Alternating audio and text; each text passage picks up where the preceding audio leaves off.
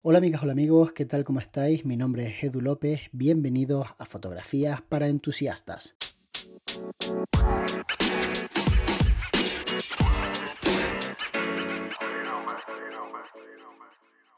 Hola Edu, buenas noches, soy Miguel Ángel de Murcia.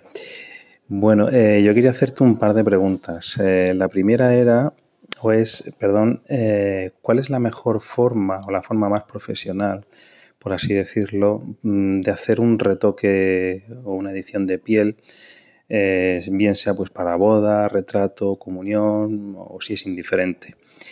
Y la segunda es eh, cuál es la mejor forma de elaborar tu paleta de colores, porque pues, imagino que habrá procesos diferentes para llegar a hacerlo. Y bueno, pues, cuál es la mejor forma para ello. Gracias, un abrazo desde Murcia. El tema de la edición de la piel es siempre un tema controvertido, porque por una parte están los fotógrafos que defienden un tipo de técnica por encima de otras, y por otra parte están los fotógrafos que defienden pues un flujo de trabajo más rápido con técnicas que siendo más destructivas dan buenos resultados.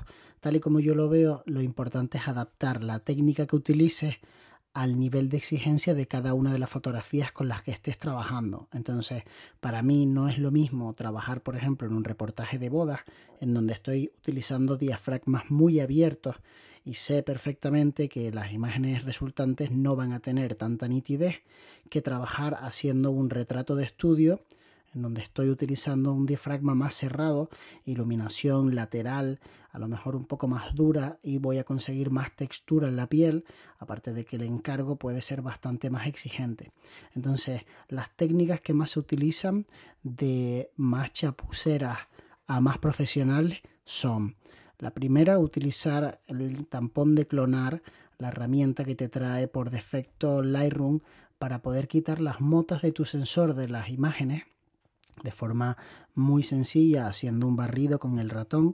Esta herramienta es muy poco precisa y además es bastante destructiva en el sentido de que copia píxeles de un lado, los pega en otro, interpreta y bueno, en fin, no tienes un control exhaustivo, incluso tienes problemas si quieres pasar varias veces por encima de la misma zona de la imagen, con lo cual es una herramienta que solamente utilizo para casos en los que, bueno, pues no tengo un gran nivel de exigencia y la verdad es que en el caso, por ejemplo, de quitarle a alguien un grano de la cara en la mejilla, pues es una herramienta útil porque lo hago de forma muy sencilla, como os digo.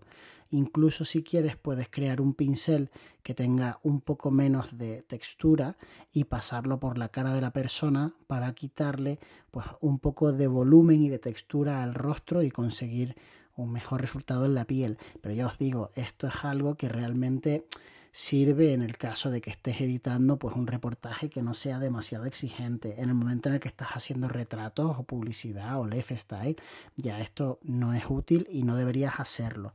En el caso de que quieras abrir Photoshop para empezar a trabajar piel, tienes dos posibilidades.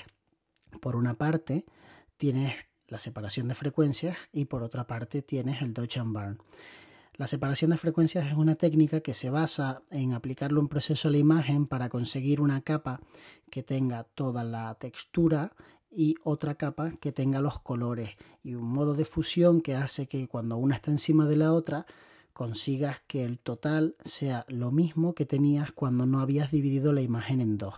De esta forma podemos editar una zona excluyendo la edición de la textura y centrándonos solo en el color. Por ejemplo, podemos conseguir modificar la cantidad de luz que hay debajo del ojo, lo que conocemos como la ojera, sin tocar la textura de esa zona y entonces el resultado es mucho más natural. Pero esta no es la técnica que los expertos recomiendan. Realmente la técnica que recomiendan está más cerca de ser Dodge and Burn, que básicamente es crear una capa de ajuste en luminosidad, una curva de hecho, con más luz para poder aplicarle un poco más de brillo a algunas zonas de la imagen y otra capa con más sombra para poder aplicarle precisamente esa oscuridad a otras zonas de la imagen. ¿Qué zonas? Bueno, pues si lo piensas, cuando tú miras un grano, un grano al final no deja de ser una variación en el tono y una variación en el brillo. Si tú resuelves esas variaciones, el grano desaparece. Es decir, si tú tienes un color de piel y de repente llegas a un grano que tiene una rojez y controlas esa rojez y además la zona de más brillo de la montañita que genera el grano, pues la punta de arriba donde tiene más brillo, tú le aplicas un poquito de la curva oscura y en la zona de sombra le aplicas un poquito de la curva que has hecho más brillante, pues vas a conseguir que la piel pues tenga una mejor presencia porque va a eh, contrarrestarse esas variaciones y entonces vas a conseguir tener un resultado fantástico sin haber tocado la, la imagen, sin haber movido píxeles de un lado para otro. Además de eso, está la parte de que a la hora de iluminar tienes que tener cuidado de qué tipo de fotografía estás buscando. Si por ejemplo utilizas una luz muy lateral, vas a tener demasiada textura en la piel. Esa es una de las razones por las que cuando hacemos beauty trabajamos con luces frontales. Esas luces frontales hacen que la textura de la piel sea mucho menor. Entonces conseguimos una piel más agradable directamente con el disparo. Además, si trabajamos con una luz más envolvente, como por ejemplo la luz de un octa, vamos a conseguir mejor textura en la piel.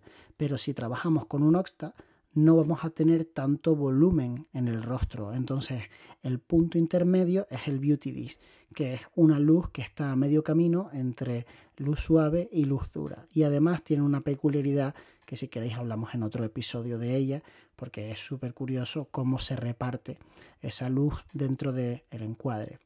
Entonces, una vez que sabes todo esto, ya te puedes hacer una idea más o menos de cuáles son las técnicas que se utilizan y empezar a buscar más contenido de este tipo. No estoy seguro ahora de si nosotros en Patreon tenemos algún vídeo explicando estas técnicas, lo comprobaré porque si no los tenemos definitivamente haremos algo para que los usuarios que nos siguen en Patreon pues puedan verlas en detalle y aprender a aplicarlas perfectamente. Seguramente los fotógrafos y retocadores profesionales que se dedican al mundo de la belleza y al mundo de la moda utilicen técnicas que sean mucho más depuradas que estas que hemos nombrado o incluso combinen varias técnicas para conseguir un mejor resultado. Al final, la gente que tiene un proceso en su forma de trabajar muy innovador, no lo va contando por ahí, no va haciendo un vídeo, se lo guardan porque es un valor eh, al alza y les hace mucho más competitivos, pero principalmente con estas técnicas que te he comentado ya puedes trabajar perfectamente.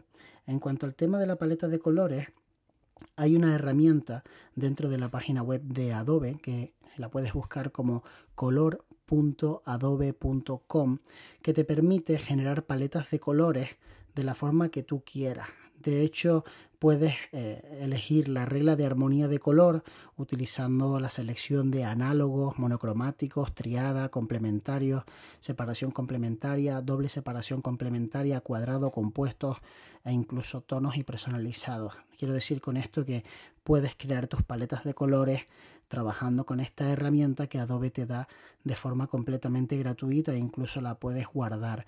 Otra forma de crear paletas de colores o de inspirarte es que mires en Pinterest porque hay un montón de paletas de colores que le han funcionado a otras personas y que te las ponen.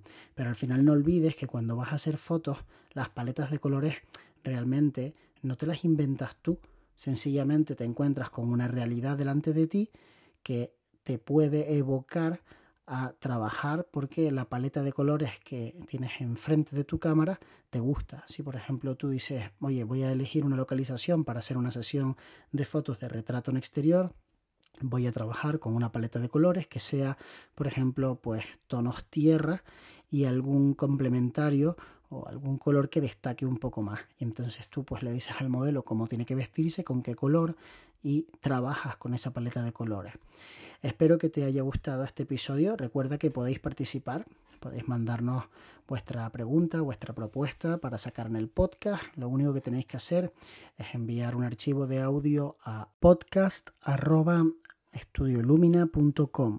También puedes mandarnos un mensaje de voz a través del link que aparece en la descripción de cada uno de los episodios de este podcast. Nos vemos muy pronto. De hecho, nos vemos mañana.